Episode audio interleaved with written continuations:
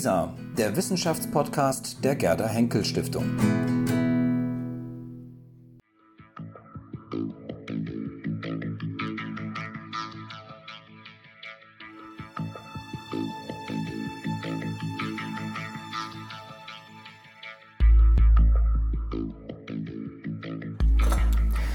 Ja, ich begrüße ganz herzlich Herrn Dr. Gerd Köhn bei uns hier im Haus der Gerda Henkel Stiftung. Vielen Dank, dass Sie gekommen sind. Sie sind auf der Durchreise nach Bonn, habe ich erfahren, und machen Zwischenstopp hier bei uns in Düsseldorf. Ja. Danke. Wir wollen über etwas sprechen, über das Sie, glaube ich, schon in diesem Jahr sehr, sehr viel gesprochen haben. Und äh, wir machen trotzdem noch mal einen Aufschlag und versuchen es noch mal irgendwie vielleicht ja. anders zu drehen.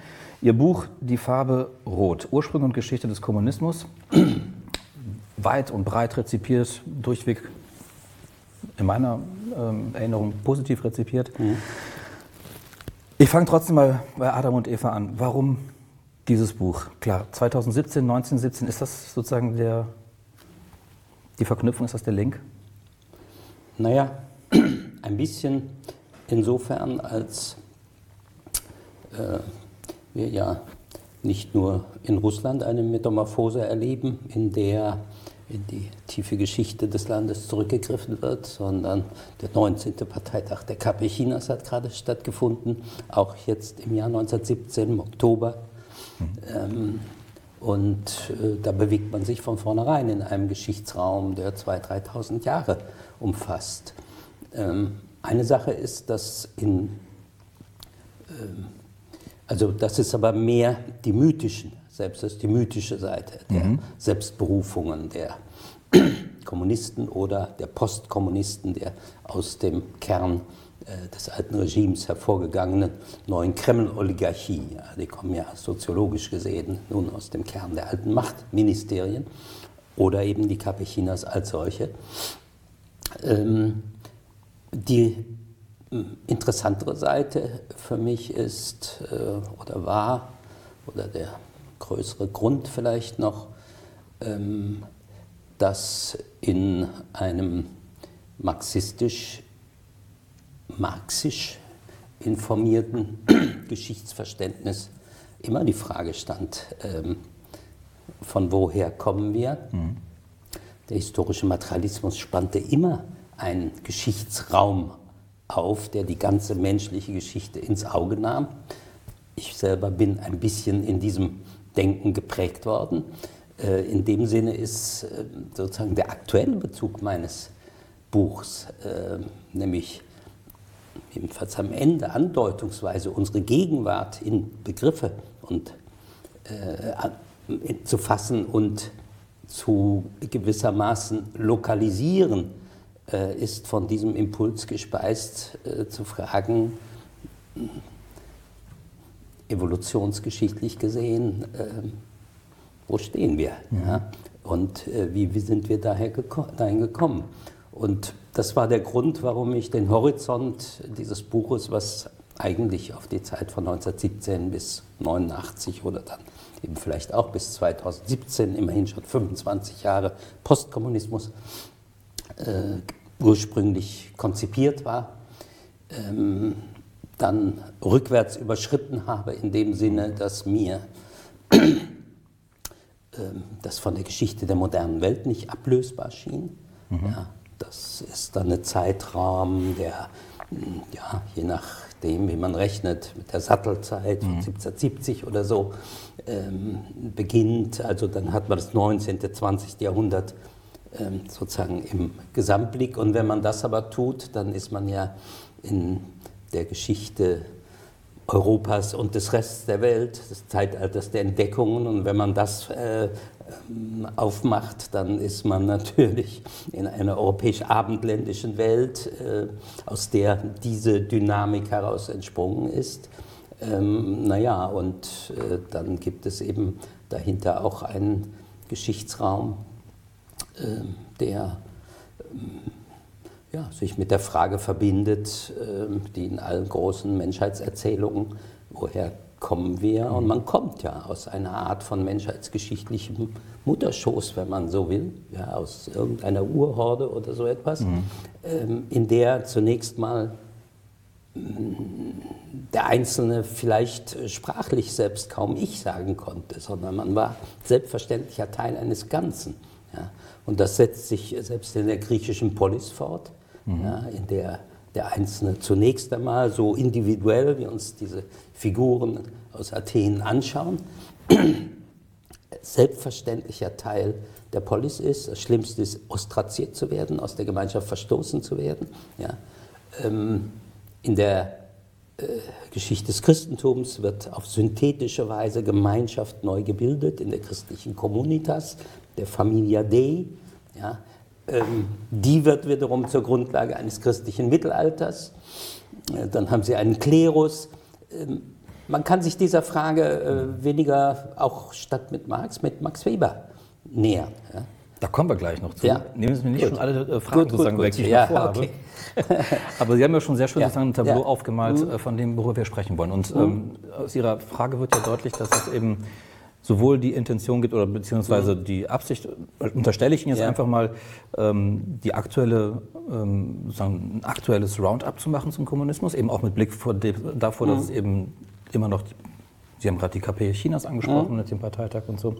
Auf der anderen Seite haben Sie aber auch noch so ein bisschen angerissen, eben auch sozusagen diesen persönlichen Grund, warum Sie dieses Buch geschrieben haben. Sie haben ja so ein bisschen auf Ihre Biografie ganz leicht jetzt eben angedeutet. Ich will das gar nicht vertiefen. Ja. Ähm, kommen wir ganz kurz nochmal zu der Absicht dieses Buches. Sie haben- Sie schreiben ja selbst, Sie möchten kein Urteil über den Kommunismus fällen in diesem Buch und Sie möchten auch ihn nicht wirklich bilanzieren. Bilanzieren bedeutet ja auch in einer gewissen Form, ihn zu historisieren.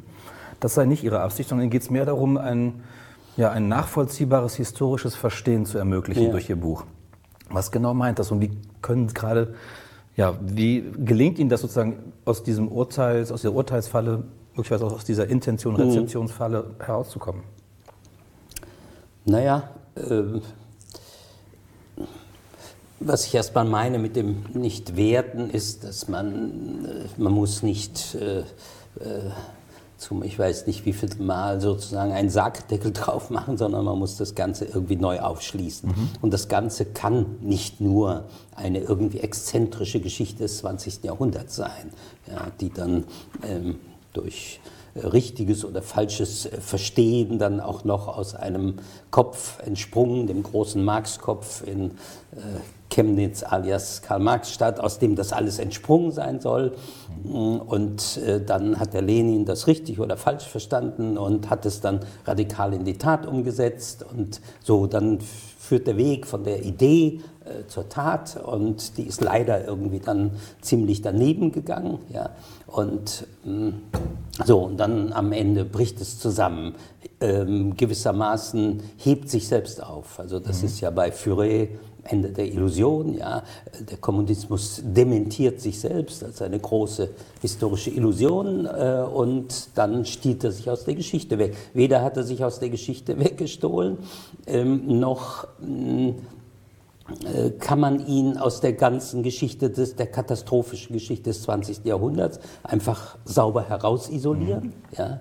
Dazu sind die Entstehungen äh, dieser Parteien und Regime viel zu eng mit den großen Krisen und Kataklysmen äh, dieses Zeitalters verbunden und die kommen erstmal nicht vom Kommunismus, sondern von der Dynamik dessen, was wir äh, als Kapitalismus bezeichnen oder als äh, bürgerliche Welt.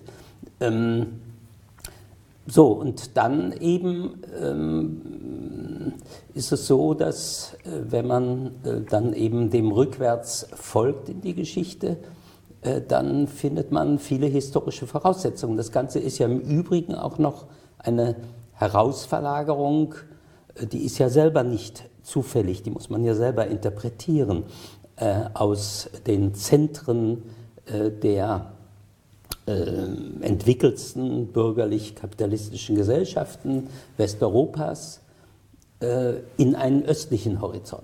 Ja, äh, das äh, sagt auch etwas, das äh, fügt dem etwas hinzu oder setzt es in einen ganz anderen Rahmen. Insofern verfolge ich gewissermaßen die Metamorphosen dieses unter diesem Begriff vage zusammengefassten äh, Phänomens.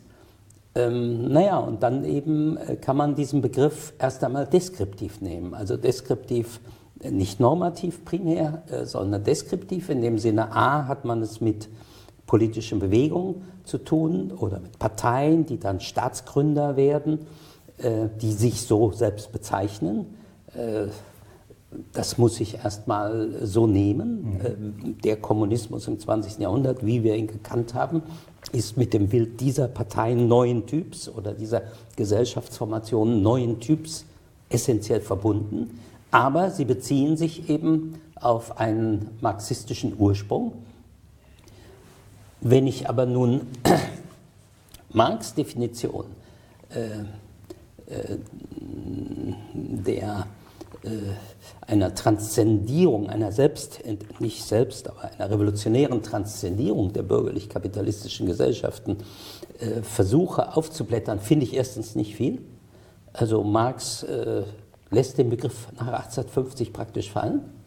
Ähm, Sie nach dem Manifest meinen Sie? Bitte? Nach dem Manifest ja. Sie? Mhm. Und selbst im Manifest äh, steht nicht die Propaganda des Kommunismus äh, im Vordergrund, sondern vorausgesetzt ist nur, äh, dass äh, es dass diese erst einmal ja in hymnischen ihrer Dynamik beschriebene, als selbst als revolutionär mhm. geschilderte Produktionsweise sozusagen in einen Horizont hineinläuft, in dem sie selbst mit dem, was sie entfesselt, mit den Geistern, die sie entfesselt hat, nicht fertig wird. Ja.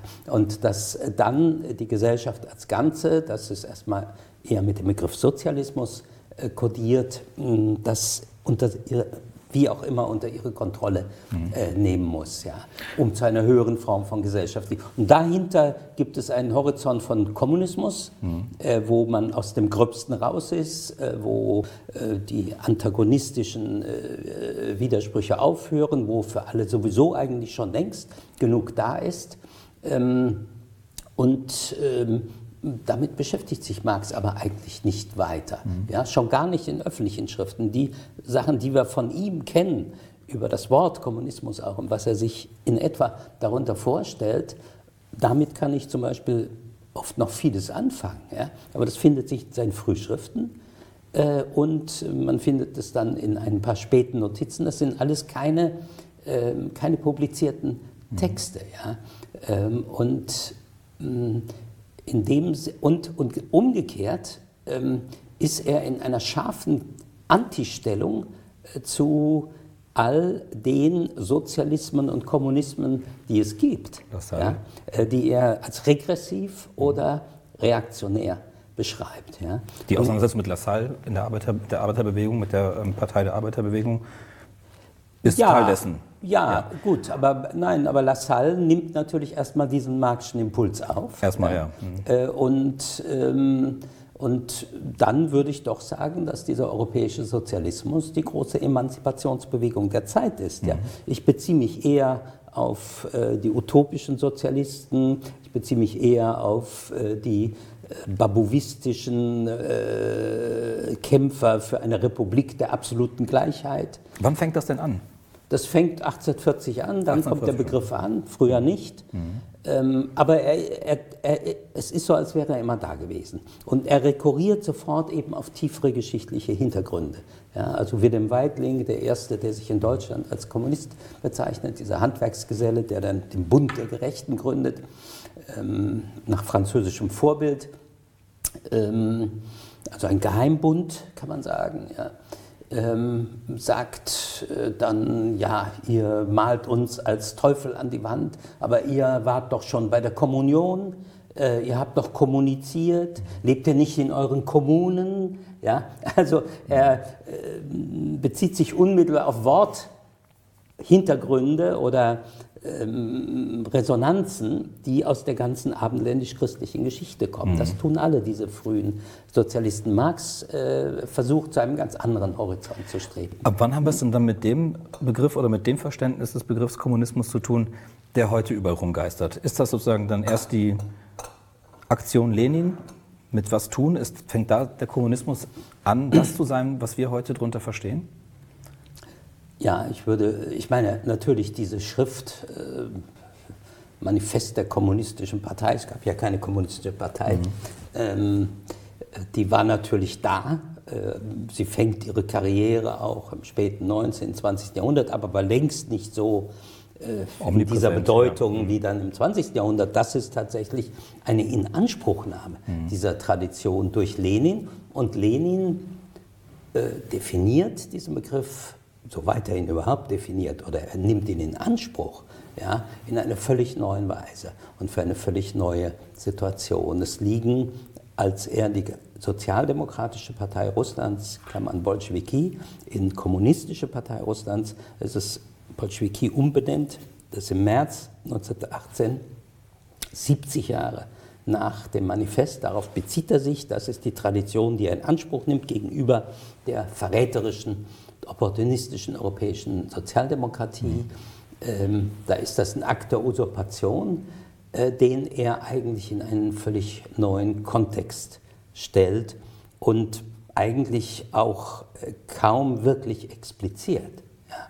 Also ähm, es ist ein Name, der erstmal als Abmarkierung dient. Und alles, was dann gefüllt wird, das ist eigentlich ein Lehrerbegriff. Genauso wie, was ist Bolschewik bitte? Mhm. Ja, was sollten die Menschen, die sich dem Bolschewiki, was sollten sie darunter verstehen, wurde oft mit Maximalisten oder so übersetzt. Das waren ziemlich leere Begriffe. Ja. Äh, es meint ein Jenseits sozusagen. Äh, bei ihm ist es aber der große Kehraus der Welt. Bei Marx ist es ja ähm, sozusagen ein reifer Stadion einer Entwicklung, wo man dann die, die das Ganze kontrollieren, aber letztlich auch hemmen, äh, sozusagen dann noch über den Deister schickt. Ja. Und das kann man dann auch im Übrigen so, wie Engels das äh, den deutschen Sozialdemokraten noch geraten hat, äh, dass man sagen kann, schießen Sie zuerst, meine Herren. Mhm. Ja, also die müssen eine Sklavenhalter um diesen unaufhaltsamen Aufstieg ähm, sozusagen der äh, Sozialdemokratie, die alle modernen Produktivkräfte für sich in Anspruch nehmen kann, äh, zu hemmen. Ja, dann wird man sie schicken. Das ist dann die Revolution. Das mhm. wird dann im Grunde ein Klackser. Lenin kürzt das ja ab. Er sagt ja, wir brauchen dieses Zwischenstadium der ähm, Bourgeoisie sozusagen nicht in Russland. Wir können sozusagen direkt ja. von der, ähm, äh, vom äh, Aristokratismus, äh, sozusagen direkt vom Absolutismus sofort in den, äh, in den Sozialismus halt um, umsteigen.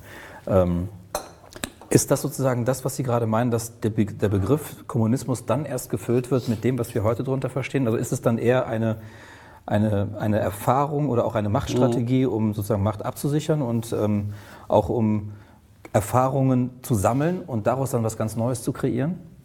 Ja, es ist äh, ein, Sie mögen den Begriff vielleicht nicht, aber ich sage, es ist ein neuartiger totalitärer Anspruch auf die Umgestaltung der mhm. Gesellschaft. Das hat es bis dahin nicht gegeben. Ja. Und zwar als Minorität. Äh, Sie haben sich ja sogar noch einer Wahl gestellt. Sie war eine starke Minorität. Mhm. Äh, annähernd 25 Prozent der Stimmen haben sie bekommen, schon unter ihrem Regime, aber die Wahlen haben doch stattgefunden. Mm, und mm, er verweigerte sich ja allen Ansinnen auch aus seiner eigenen Partei, aus seiner engsten eigenen Führung, beispielsweise, was ganz nahegelegen hätte, eine sozialistische Koalitionsregierung zu bilden, äh, so wie sie in den Räten sich auch abbildete. Die Räte gab es ja unabhängig von den mhm. Bolschewiki. Ähm, aber er stellt sich ja von Anfang an, seit seiner Ankunft äh, im April, gegen die große demokratische Revolution, die stattgefunden hat. Äh, er äh, sagt, es ist äh, eine Machination der westlichen Imperialisten, die wollen Russland im Krieg halten. Ähm, alle äh, nicht-bolschewistischen Sozialisten, die sich beteiligen daran, Verraten des Proletariats und so weiter. Also er stellt sich ja in der schroffsten Weise wieder zur Konsternierung seiner eigenen Parteifreunde sofort gegen diese demokratische Revolution, die eigentlich nach ihrem ganzen bisherigen Marschplan jetzt erstmal auf der Tagesordnung stand. Ja, er eröffnet sofort einen völlig anderen Horizont, der alle Horizonte des traditionellen europäischen Marxismus überschritten hat. Ja. Musste er das nicht tun, wenn es sozusagen die Klasse nicht gab, die eigentlich sozusagen nach dem historischen Materialismus hätte kommen müssen, die bevor Klasse man gab's. Äh, die gab es in Russland. Äh, es gab ein äh, zwar in der Gesamtnumerik dieser Gesellschaft kleines, aber hochorganisiertes, relativ konzentriertes und gebildetes Proletariat.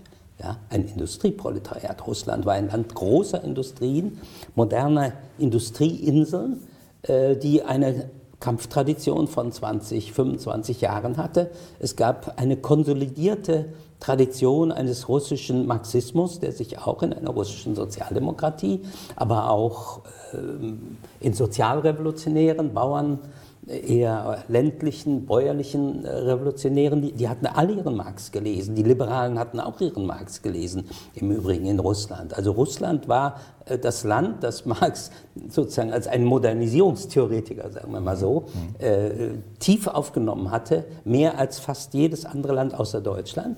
Ja. Ähm, verband sich im Übrigen mit einer magischen Vorstellung, des Konnexes von diesem deutschen Sozialismus, das war nämlich der Marxismus, der war ganz deutsch konnotiert, mit dem deutschen Organisationsgeist. Selbst die Sprache war deutsch. Selbst die Sprache war deutsch. Ähm, und man, äh, also ein klein bisschen äh, bei den Bolschewiki, das betraf nicht nur Lenin, sondern die ganze Kerngruppe, war es ein bisschen so am deutschen Wesen so Russland genesen. Ja.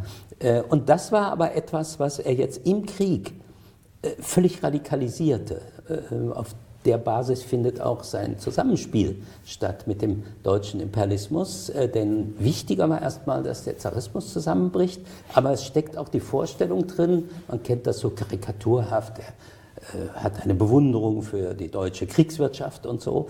Ja, aber auch die russische gab ihm die Instrumente eines Kriegssozialismus in die Hand. Das war seine Novität. Er sagte, wir Brotkarte, äh, Arbeitsbuch, also Arbeitspflicht, ja, ähm, Syndizierung der großen Industrien, das alles gibt uns die Instrumente, einen großen Sprung nach vorn zu machen. So haben die Chinesen es später genannt. Ja. Und dabei äh, müssen wir uns all dieser Hemden, äh, auch gerade der anderen Sozialisten, der Liberalen und so weiter, entledigen, der kleinbürgerlichen Demokraten, was auch immer. Äh, und wir müssen das gestalten. Und das ist der Machtanspruch, den ich totalitär nenne, in dem Sinne, äh, dass es allen Ernstes die Ambition war, von einem vollkommen neu gestalteten Machtkörper. Wer war die bolschewistische Partei? Ja, die gab es ja fast gar nicht im Februar, März, also als einen winzigen kleinen Kern. Die bildet sich im Prozess ähm, im Grunde klassenmäßig völlig diffus bestimmt aus Angehörigen aller möglichen Gesellschaftsklassen, aus dem multinationaler Machtkörper in diesem riesigen Reich. Ähm, ähm, und äh, der beansprucht eben, und das ist seine, äh, seine, seine, sein, sein Anspruch, den, dem selbst seine Partei ständig immer nur zögernd folgt. Der agiert fast immer aus einer Minderheit heraus. Ja, das ist äh, faszinierend zu sehen. Äh, aber er führt sie in ein immer neues Gelände, von dem sie auch nicht mehr zurückkommen. Und das ist äh, eben ein Prozess, der mehr will als nur die Macht erobern, der mehr will als nur, sagen wir mal, planwirtschaftliche Elemente einführen äh, oder so etwas, sondern der letztlich auch alle Lebensformen, alle traditionellen Lebensformen mhm. der Menschen umwälzen will und letztlich auch das Denken der Menschen selbst. Das war mhm. neuartig. Man mhm. merkt, wie sehr Sie sozusagen in diesem ja. Thema drin sind. Also, ja. vor allem, also es ja. nicht sozusagen intellektuell, sondern dass es vor allem eigentlich das Kernthema ist, was Sie interessiert, glaube ich. Ja. Vor allem die russische Revolution 1917 sozusagen und dann, was davon sozusagen ausgeht. Warum dann in Ihrem Buch die lange Herleitung, ähm, Historisierung sozusagen des Kommunismus ähm, ideengeschichtlich. Sie gehen ja, fangen ja fast schon sagen, ja, von den Anfängen der Geschichte sozusagen an. Mhm. Gilgamesch-Epos, das geht über Platon und so weiter und so fort. Wir haben eben auch schon angesprochen, die ganzen ähm, äh, Kirchen, die mhm. mit ihren Begrifflichkeiten da mhm. auch irgendwie mit ähm, verlinkt sind. Ähm, warum ist das notwendig in Ihrem Buch und vor allem, ähm, wenn man den Kommunismus als ein Phänomen, als eine Ideologie der Moderne begreift, in seiner Entstehung, wie wir es gerade besprochen haben, wie sehr passt es dann sozusagen hinter diese Moderne zurückzufallen, um den Kommunismus zu erklären? Was ist das Gemeinsame? Was ist die gemeinsame Idee? Was verbindet das? Naja, wie ich schon gesagt habe, äh, da wo der Begriff aufkommt, reagiert er ja. auf die Moderne, die durch eine bürgerlich-kapitalistische Entwicklung äh, äh, gesetzt wird. Und diese bürgerlich-kapitalistische Entwicklung wird von den frühesten Kommunisten äh, in Frankreich eben äh, vor Marx im Wesentlichen als eine Katastrophe erlebt, so wie ein großer Teil der Gesellschaft im Übrigen auch diese Umwälzung als Katastrophe erlebt. Marx ist derjenige, der ähm, sozusagen in einem positiven Sinne den revolutionären Charakter, den alles umwälzenden Charakter äh, dieser äh, Produktionsweise und dieser Lebensform äh, rühmt geradezu, weil nur auf dem Rücken davon äh, kann man äh, zu etwas wirklich Neuem, Höheren, Entwickelterem kommen. Ja. Äh, aber da ist immer dieser Reaktionscharakter drin in äh, dem Vormarxischen und bei in Russland und in dem, wie sich dann diese äh, kommunistische Partei zusammenmändelt, ja, fließen auch viele, platt gesagt, vormoderne Elemente mit rein. Man muss doch mehr nicht einfach nur den Ideenüberbau, den ein Lenin von mir aussetzt. Ja. Bei ihm kann man sich streiten, aber mit Verlaub, was fangen wir mit so Hassbegriffen äh, gegen Sozialfeinde an, die ja unendlich sich vermehrten, die mit äh, Klassenbegriffen in einem definierten Sinn schon sehr wenig zu tun hatten. Äh, was fangen wir damit an? Ist es nur Demagogie, wenn er sagt, wir werden die russische Erde von allem Ungeziefer reinigen? Ja, also alle diese entsetzlichen Sätze, was meint er damit? Vielleicht ist es Demagogie, dann bezieht er sich aber auf eine bäuerliche, äh, archaische Vorstellungswelt, äh, die ja durch und durch religiös geprägt bleibt. Ja? Äh, und die führt in ältere Gesellschaftszustände zurück. Also das, was äh, die Masse der Menschen, auch seiner der Leute, die sich unter die rote Fahne stellen, mit diesem Begriff, mit diesem modernen Begriff Bolschewismus verbinden, ist dann eben etwas, was äh, weit zurückgreift. Und das ist in China eben auf andere Weise auch so. Ja? Ähm, das geht nicht um Ideen einfach. Es ist nicht einfach eine Ideengeschichte, sondern es ist eine Mentalitätengeschichte vielleicht mehr. Also eine Rezeptionsgeschichte auch der Zeitgenossen, sozusagen, wie, ähm, wie Sie die Vergangenheit ähm, oder Ihre Gegenwart auf die Vergangenheit projizieren? Nee, ich, ich, rede von dem, was, äh, sagen wir mal, in der Terminologie von Jan Assmann das kulturelle Gedächtnis heißt. Mhm. Ja, das kulturelle Gedächtnis reicht über Jahrhunderte, vielleicht Jahrtausende zurück. Ja, das ist ja auch heute nicht aus der Welt. Also alle äh, versuchen ja essentialistisch ihre Roots und ich weiß nicht was äh, zu bestimmen, um ein Bild von sich selbst zu gewinnen. Ja, niemand ist einfach nur ein modernes Individuum, was sich selbst erschafft. Das mhm. ist ja im Grunde ein bürgerlicher Utopismus, mhm. ja, ein bürgerlich-liberaler Utopismus. Ja. Äh, die wirklichen Menschen, wenn man auf die mal schaut, die Menschenaufgebote, ja, wurzeln in äh, ganz anderen Gesellschaftsverhältnissen, ganz anderen Vorstellungswelten und die reichen nun mal äh, so weit äh, zurück. Äh, die nähren sich von großen religiösen Erzählungen oder philosophischen. Äh, und jetzt komme ich wieder mit Max Weber. Also ich bin einfach mal dem nachgegangen, um auch aus meinem marxologischen oder sonstigen Kontext herauszukommen äh, wo Max Weber das Wort Kommunismus verwendet. Das mhm. ist ja nun auch so ein riesiger, äh, recht autodidaktisch von ihm angeeigneter, aber ich finde schon sehr ingeniös in alle möglichen Verzweigungen hinein verfolgter gesamtgeschichtlicher Zusammenhang, den er aufmacht. Ja. In dem Sinne kann man ihn ja durchaus etwas als eine Parallelfigur zu Marx oder so sehen. Ähm, und er, er verwendet diesen Begriff äh, Kommunismus ganz, in ganz für Nicht-Weberianer oder Leute, die nicht äh, äh, sozusagen mit in seinem Feld der Entwicklung einer modernen äh, Soziologie sind, überraschende Weise in, ist nicht sehr hervorgehoben, aber er spricht von einem monastischen Liebeskommunismus. Ja? Äh, er spricht von einem militärischen Kameradschafts- oder Beutekommunismus. Er spricht zum Beispiel vom bäuerlichen Hauskommunismus, also der Großsippe. Ja.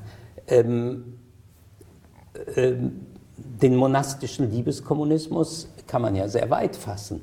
Also äh, nicht nur das ganze europäische Mittelalter äh, fußt auf Klosterkulturen, ora et labora. Mhm. Ja, äh, so, was, wie bezeichne ich jetzt diese Klosterkulturen? Ja? Die sind der produktive Fundus des ganzen europäischen Mittelalters. Ich könnte aber genauso gut das Reich von Angkor Wat nehmen, was eine reine Klosterkultur, Tempel und Klöster. Ja? Tempel und Klöster. bäuerlicher Hauskommunismus sagt uns doch etwas in Bezug auf Russland zum Beispiel. Ja, große Sippen, die in Dorfgemeinschaften zusammenleben. Das muss nicht die idyllisierte Dorfgemeinschaft der Mir sein, von dem die Volkstümler so geschwärmt haben. Das kann man auch sehr nüchtern betrachten. Äh, aber so, das alles führt für sich genommen ja nicht weit. Aber äh, es und militärischer und Kameradschafts- äh, oder wenn Sie Max Webers Charisma-Begriff, Gefolgschaftsverbände, ja, die in einer ganz bestimmten Weise verschweißt sind, ja, äh, sind alles Sozialformen. Ich wollte gerade sagen, das eine die ist mit ja einfließen. Ja. eher ein soziologischer Begriff, ein soziologisches Ja. Verständnis, hab das andere ein politisches Verständnis Ja, ich habe sehr starken soziologischen Begriff auch davon. Ja.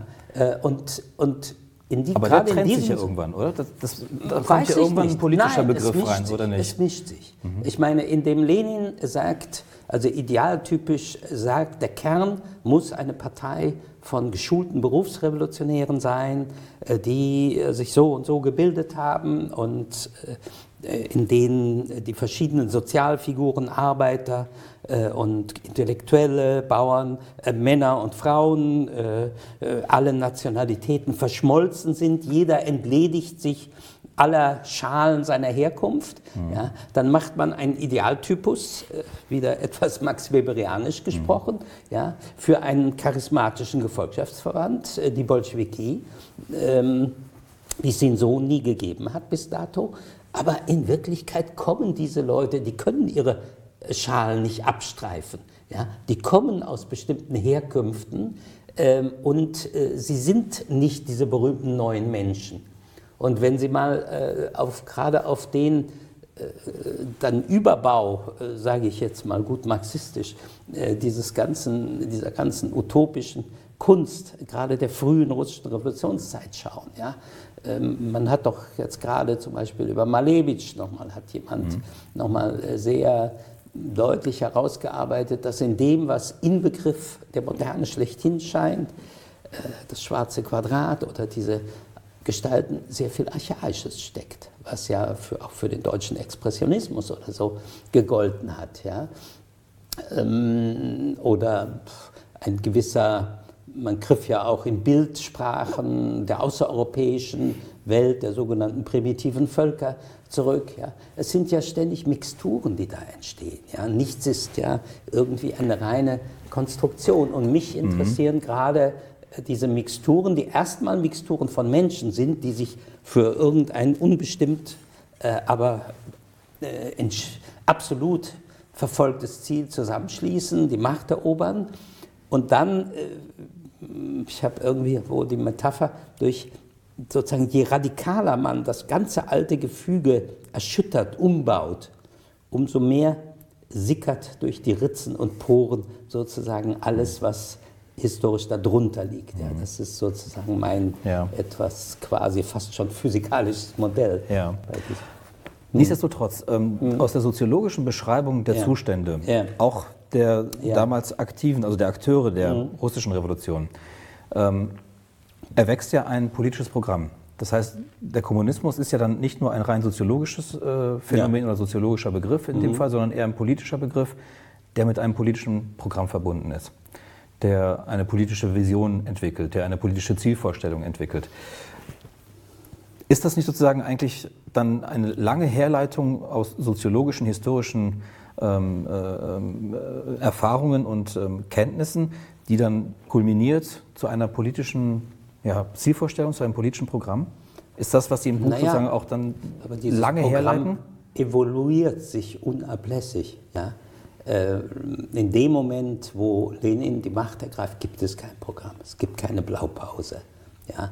Äh, Das, was er dort im Sommer äh, in seinem Versteck in Finnland ausgearbeitet, Staat und Revolution, ist kein Programm, ja, sondern es ist eine Improvisation? Exogose. Bitte? Improvisation, würden Sie es bezeichnen? Ist Viel die- Improvisation, Die ja. Kriegssituation nicht auch sozusagen Naja, gut, zu berücksichtigen? Aber, nein, aber seine, seine äh, was ich vorher sagte, seine Eckdaten sind der Kriegssozialismus, man sprach dann ja auch vom Kriegskommunismus, plus deutschem Staatskapitalismus, den wollte er auf die Zentralsektoren, alles andere war ein Verteilungskommunismus, sehr primitiv eigentlich, ja, äh, folgte einem Gesellschaftsbild, in dem er sagte, es handelt sich darum, äh, beispielsweise äh, die ganze Gesellschaft in ein Büro und eine Fabrik zu verwandeln. Mhm. Das ist natürlich ein Absturz um Längen äh, in, äh, gegenüber äh, der Differenzierung einer modernen Gesellschaft. Also wenn das das Programm ist, dann ist man ja schon äh, im Grunde in einer äh, vormodernen, utopischen Vorzeit sozusagen. Mhm. Ähm, und was folgte daraus, wenn man das so wollte, in diesem Vielvölkerreich, ja, mit diesen hundert verschiedenen Sozialformen und so weiter? Was sollte daraus folgen? Es war ganz offen, was daraus folgen würde. Und das Programm evaluierte, evoluierte sozusagen, also entwickelte sich, änderte sich permanent. Mhm. Ja. Äh, Lenin saß äh, selber auch faszinierend zu sehen, wie ein Brötchenbäcker in seiner Bäckerei und äh, schmiedete Dekret auf Dekret, mehrere hundert Dekrete, schreibt er.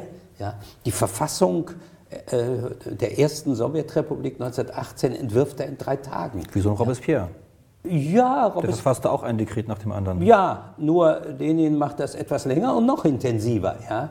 Und, ähm, und das macht er bis zu seinem Tod. Und äh, das geht auch in ständigem Streit, auch innerhalb der inneren Machtkohorte ab, also zwischen der Trotzki-Fraktion, der Stalin-Fraktion. Diese Differenzen sind ja sehr früh da, es sind sehr unterschiedliche Gesellschaftsvorstellungen. Und dann, wenn wir jetzt zu Stalin gehen, ähm, Ende der 20er Jahre, abrupt äh, Sie haben mit einem ganz großen, also Lenin ändert erst am Ende des Bürgerkriegs abrupt das Programm. Plötzlich ist halt neue ökonomische mhm. Politik. Also plötzlich doch muss eine nachholende Kapitalisierung stattfinden und die ist ja erfolgreich. Ja? Russland kommt 1928 wieder auf das Niveau von 1913. Ja? Das Land regeneriert sich auf einer kleinen kapitalistischen Basis. Genau der Erfolg ist es, der Stalin beunruhigt er war vorher noch ganz auf der Seite von Bucharin und anderen, die sagten, gut so, gut so, weiter so. Ja. Äh, er machte sich lustig über Trotzki, der immer die großen Staatsmonopole bilden wollte, der Arbeitsarmeen aufstellen wollte und so weiter. Und jetzt ist er es plötzlich, der äh, auf dieses Programm über. Aber warum? Äh, das ist ein abrupter Schwenk, der aus einer politischen Not kommt. Nämlich sie kontrollieren das Land gar nicht. Es entzieht sich ihnen. Dieses myriadische Gewusel von Millionen äh, Subjekten entzieht sich ihnen. Ja? Und also wird das Ruder rumgelegt. Plötzlich heißt es wieder äh, Kriegskommunismus 2 plus, äh, plus eben Crash-Industrialisierung. Und das mündet aber wieder in der nächsten Katastrophe. Ja? dann machen sie eigentlich einen halben Schritt zurück mit dem Kolchos-Statut von 35. Dann bekommen die Bauern ihr Flecken Land plötzlich wieder. Das ist ein ganz merkwürdiges Mischsystem. Äh, also die Hälfte arbeitest du für den Staat und die Hälfte kannst du auf deinem kleinen Land. Davon lebt das Land äh, im Grunde mhm. zum beträchtlichen Teil, damals schon und später ja erst recht, die Kolchos-Märkte und so weiter. Ähm, also als Che Guevara in den 60er Jahren nach Russland kommt, sagt er, das soll Sozialismus sein, das ist doch hier Kleinkapitalismus. Ja. Mhm. Er hat auf seine Weise auch recht. Ja.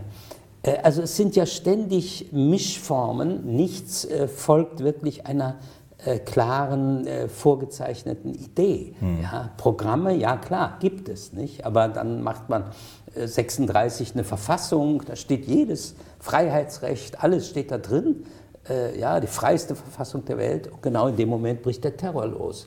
Also das sind ja lauter paradoxe Wendungen.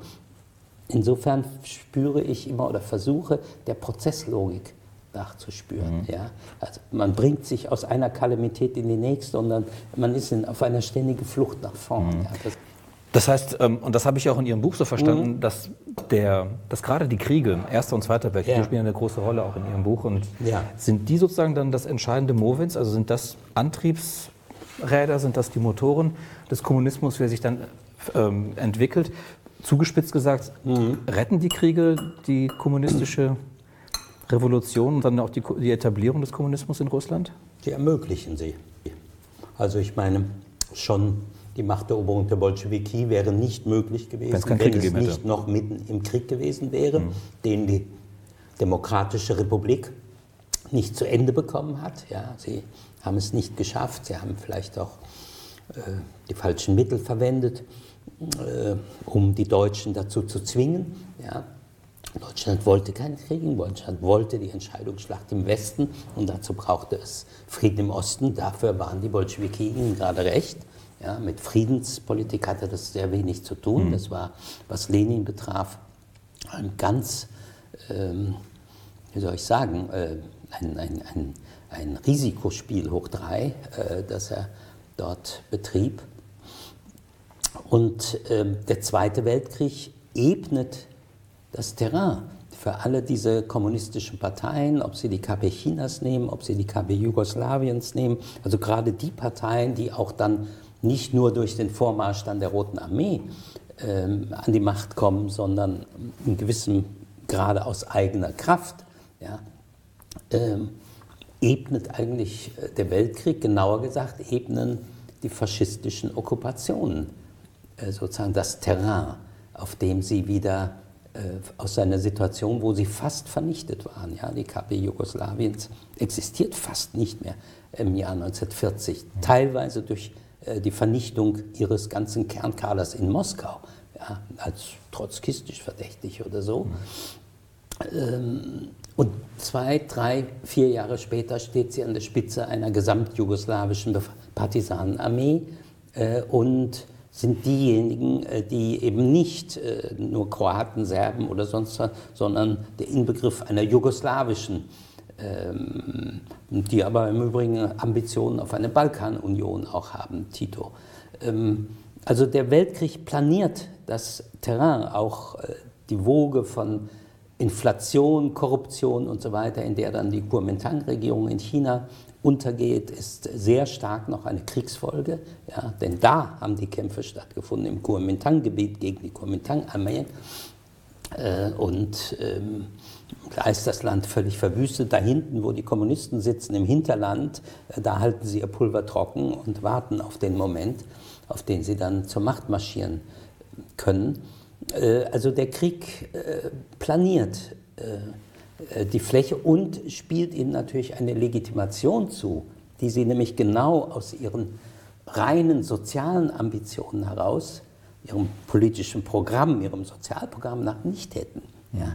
Hitler spielt Stalin die Rolle eines Vaters der Völker, äh, des äh, Organisators eines großen Vaterländischen Krieges und so weiter zu. Das heißt, da kommen ganz neue Titel auch rein. Ja? Und Mao ist dann derjenige, der am Ende China wieder aufrichtet. Ja? Und das ist auch letztlich der Kern seines Ziels. In dem Sinne könnte ich fragen, ob der Kommunismus nicht eher ein Mittel als ein Ziel in sich ist für diese Kommunisten des 20. Jahrhunderts. Ja, aber offenbar ja, ja nicht nur für die, sondern ja. ähm, wenn Sie sagen, wenn Sie das Bild aufmachen mhm. von, dem, von der Planierung, in dem Fall sprechen wir ja ganz klar von Ostmitteleuropa, ja.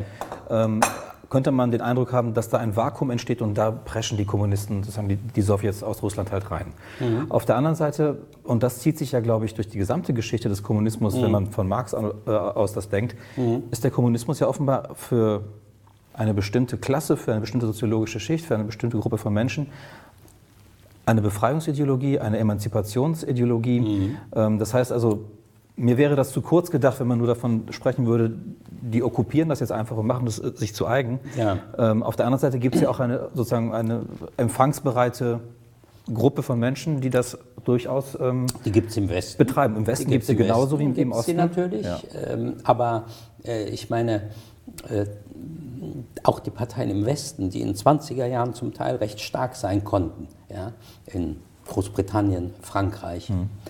Deutschland ist noch ein Sonderfall, wo die KP so eine richtige Straßenkampfpartei wird. Aber ja, aber Italien eben äh, ist, sind die Bolschewiki, die die starke sozialistische Partei spalten.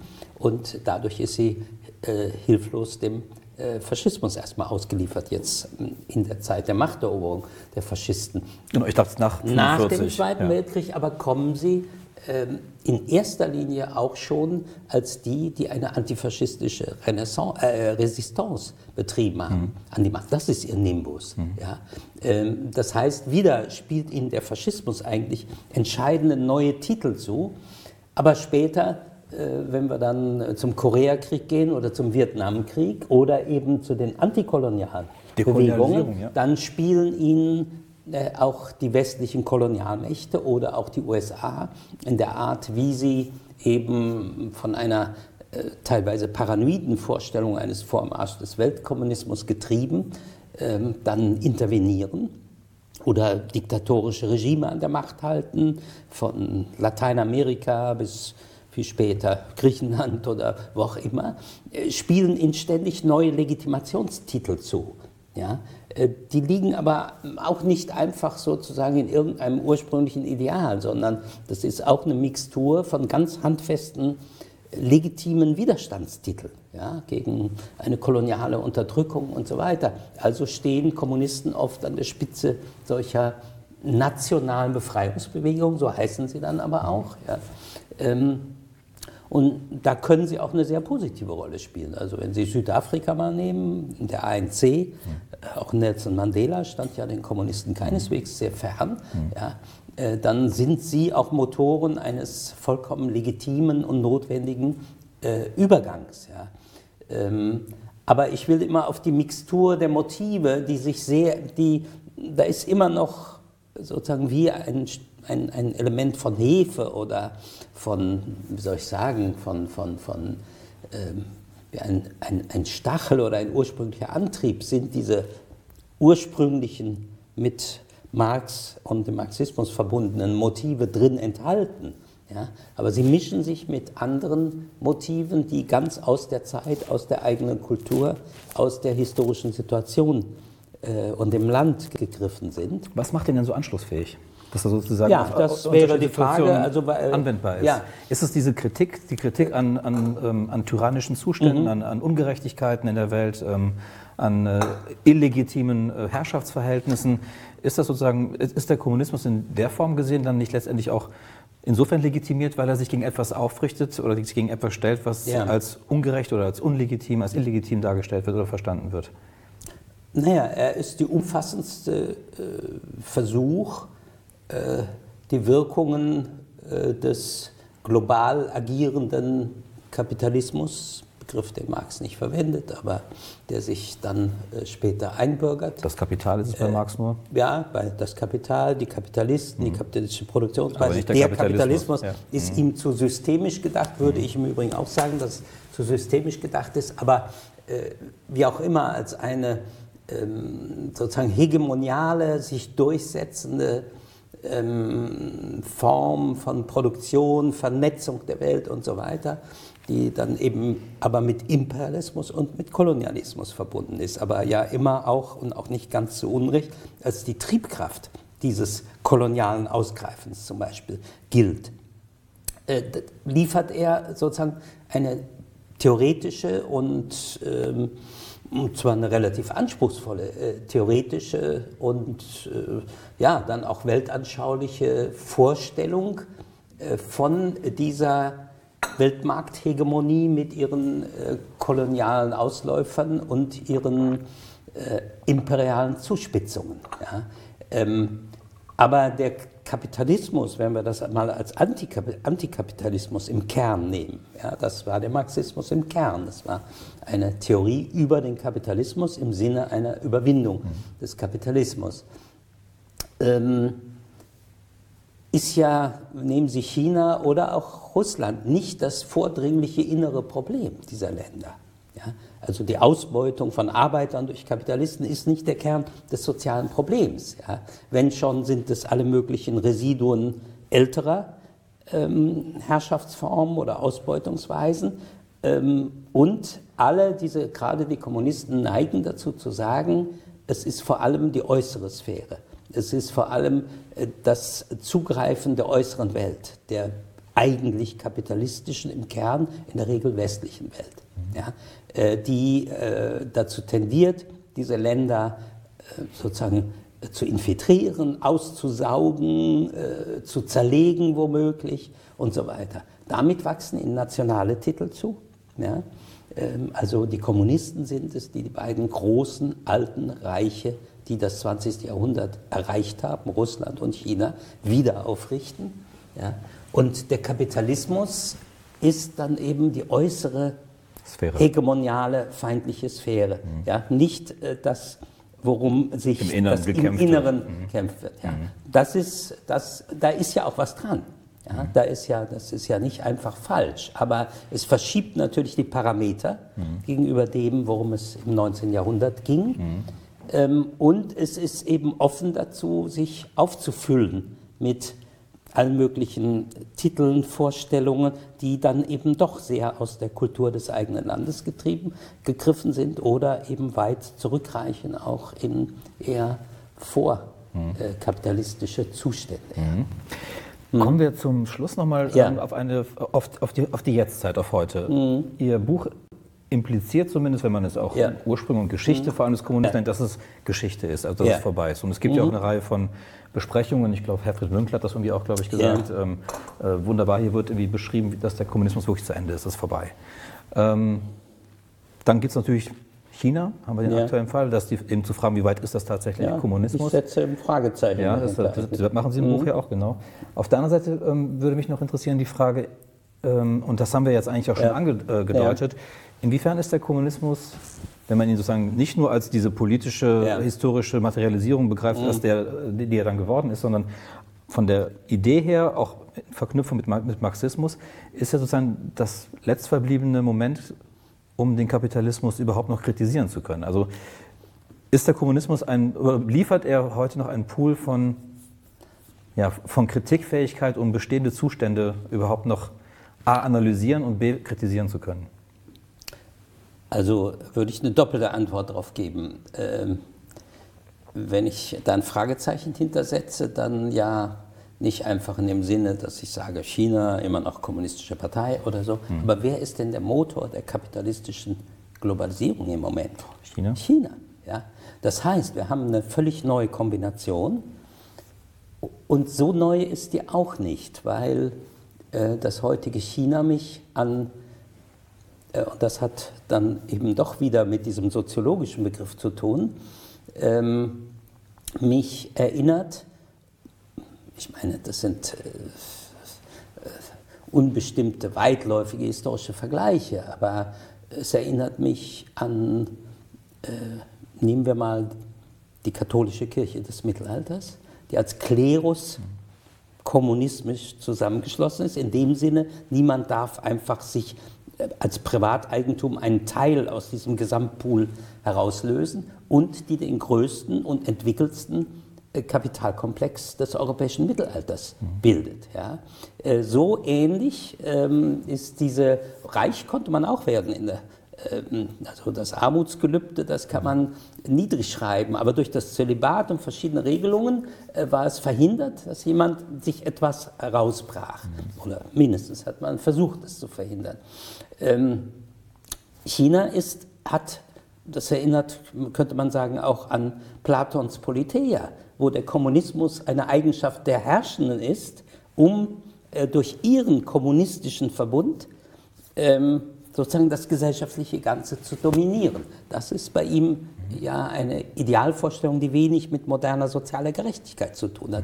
In diesem Sinne ist die Tatsache, dass der innere Kern der Machtelite in China durch die Partei zusammengebunden ist, dass auch äh, die neuen Milliardäre und auf dem Weltmarkt operierenden Privatfirmen wie, Lizenzia, äh, wie, wie, wie Lizenznehmer des Staates funktionieren, möglichst auch in der Partei sein müssen, möglichst auch im Volkskongress wenigstens sitzen müssen. Ja? Ähm, also kein Bürgertum bilden können, was etwa äh, dieses Machtmonopol der Partei herausfordern könnte. Ja? Äh, bringt mich darauf, dass äh, eben in verschiedenen historischen Phasen schon das, was wir Keime des modernen Kap- Kapitalismus genannt haben, äh, sich sehr wohl in solchen, äh, aus solchen Verbänden heraus entwickeln. Sie könnten auch äh, selbst die religiösen Sekten, die im englischen Bürgerkrieg gegeneinander äh, kämpfen und sich dann nach Amerika verlegen. Ja, also die, wenn Sie Amerika als das Land des Kapitalismus nehmen, dann gründet es zu einem großen Teil auf religiös verbundenen kommunistischen Gemeinschaften, die Mormonen als letzte. Ja. Ähm, so, also äh, insofern ist schon mal da keine chinesische Mauer in der langen historischen Perspektive zwischen einem äh, Verband, der zum Motor einer Akkumulation wird, die dann hinaustritt auf einen, Welt, auf einen Markt oder dann auch einen Weltmarkt äh, und dort sogar das vielleicht dynamischere Element ist als reine Privatkapitalisten, die es heute sowieso nur noch sehr begrenzt gibt. Also Staatsmonopole in vielen Formen agieren ja heute als Treiber der Entwicklung. Aber Ihre Frage zielt natürlich auf was anderes. Ähm, also kann man von Marx her äh, mit dem Instrumentarium äh, der marxischen Gedankenwelt, die mit dem Marxismus im Übrigen auch nicht einfach in eins zu setzen will, mhm. sondern das war schon eine katechetische Operationalisierung äh, dieses ganz fragmentarischen marxischen Überlieferung durch Engels, Kautsky und andere, kann man von daher noch Kriterien einer Kritik äh, des Bestehenden gewinnen. Das würde ich sehr wohl sagen, dass man das kann. Nur man muss es ja auf der Höhe der heutigen Zeit tun. Und ob ich nun, man kann es auch nicht, und das war eben, wie ich versucht habe zu sagen, auch eigentlich nicht der Marxische Impuls, einfach eine schöne andere Welt dagegen setzen. Eine ist die ganz große Alternative, mhm. ja, die man äh, dann der Welt entgegensetzt, sondern äh, die Marxische Operation ist ja immer auch aus der Beobachtung des Bestehenden heraus zu sehen, welche Entwicklungsfermente einer höheren Gesellschaftlichkeit sich in dem entwickeln, was vorliegt. Also zum Beispiel die zentrale Forderung ist der Kampf um den Acht-Stunden-Tag damals. Sind wir heute noch nicht weit drüber raus. Mhm. Ja? Acht-Stunden-Tag war gegenüber allen früheren Formen von Produktion etwas vollkommen Neues. Marx sagt an einer bestimmten Stelle, das ist der Beginn einer politischen Ökonomie des Proletariats. Ja? Acht Stunden Arbeit, acht Stunden freie Zeit und mhm. acht Stunden Schlaf ergeben ein völlig anderes Leben, als wenn ich durch die Arbeit absorbiert bin. Also er sucht ja immer solche äh, Keime äh, einer Höherentwicklung im Bestehenden, immer von der Erwartung, aus der Erwartung heraus, äh, dass diese rastlos sich selbst verwertende Maschine des Kapitals an ihre Grenzen stößt. Und äh, da würde ich ja jetzt mal umgekehrt sagen, ähm, gut, die Grenzen sind nicht erreicht. Äh, die Maschine läuft, sie läuft heiß womöglich, sie läuft und läuft und läuft. Die muss wieder repariert werden? Aber, ja, repariert. Aber äh, es soll mir erstmal jemand eine Theorie des Kapitalismus äh, zeigen. Also, ähm, wo ist sie überhaupt auch nur theoretisch beschrieben? Ja? Ähm, und fast alle großen, jedenfalls früheren, abgesehen von den letzten äh, neoliberalen Denkern, die haben sich das als ein immer weitergehendes, irgendwo ins Infinitum gehende Form von äh, Hayek macht eine Wachstum Entwicklungsgeschichte daraus, eine Evolution daraus, ja? Ja, ja, aber das kommt eigentlich erst nach dem Zweiten Weltkrieg, was sehr Neues. Ja? Aber Schumpeter, Keynes äh, und die anderen, die, die zuerst mal versucht haben, diese Max Weber auf seine Weise auch, diese moderne kapitalistische Produktionsweise zu beschreiben, gehen alle davon aus, äh, und insofern ist das gar kein Privileg des Marxismus, dass das eine historisch-transitorische mhm. Form ist. Und Keynes sagt an Brief an die Enkel, im Jahr 2030 wird die wirtschaftliche Frage gelöst sein, es ist genug für alle da. Das ist auch so. Die Wachstumsziffern, die er annimmt, trotz Kriegen und allem, äh, stimmen so. Ja? Äh, so, und dann muss es eigentlich um was anderes gehen. Ja? Äh, die Vorstellung, dass man wächst und wächst und wächst und wächst, ist eigentlich eine perverse Vorstellung, weil wohin will man eigentlich wachsen? Wozu? Ja? Sondern er, das ist natürlich dann ein gemütlich englisch-aristokratischer Begriff, dann ist Raum für eine höhere Lebenskunst gebildet, da muss man mal langsam zur Ruhe kommen und sich mehr den Qualitäten als den Quantitäten zuwenden und so. Ja, das kann man mhm. etwas naiv finden oder so, aber es steckt darin ja der Gedanke, dass äh, sozusagen das Infinitum eines immer weiter Wachsens äh, mit allen Risiken, die das ja bedeutet, ja, ähm, tatsächlich an seine Grenzen stößt. Insofern finde ich äh, in diesem ganzen Marxischen Theoriehorizont, das ist nicht einfach ein Ideenhorizont, es ist ein Theoriehorizont, so fragmentarisch schon in seine Zeit eingebettet, wie er ist, mit späteren theoretischen Versuchen, ähm, finde ich viele Anhaltspunkte, dafür, dass, ähm, ja, dass, äh, dass äh, nichts dafür spricht, äh, dass diese Art des Funktionierens an ihre Grenzen stößt. Ja? Und in gewisser Weise ist natürlich dieser chinesische äh, äh, autoritäre Staatskapitalismus, ja? und den gibt es ja auch in anderen ideologischen Formen, ja?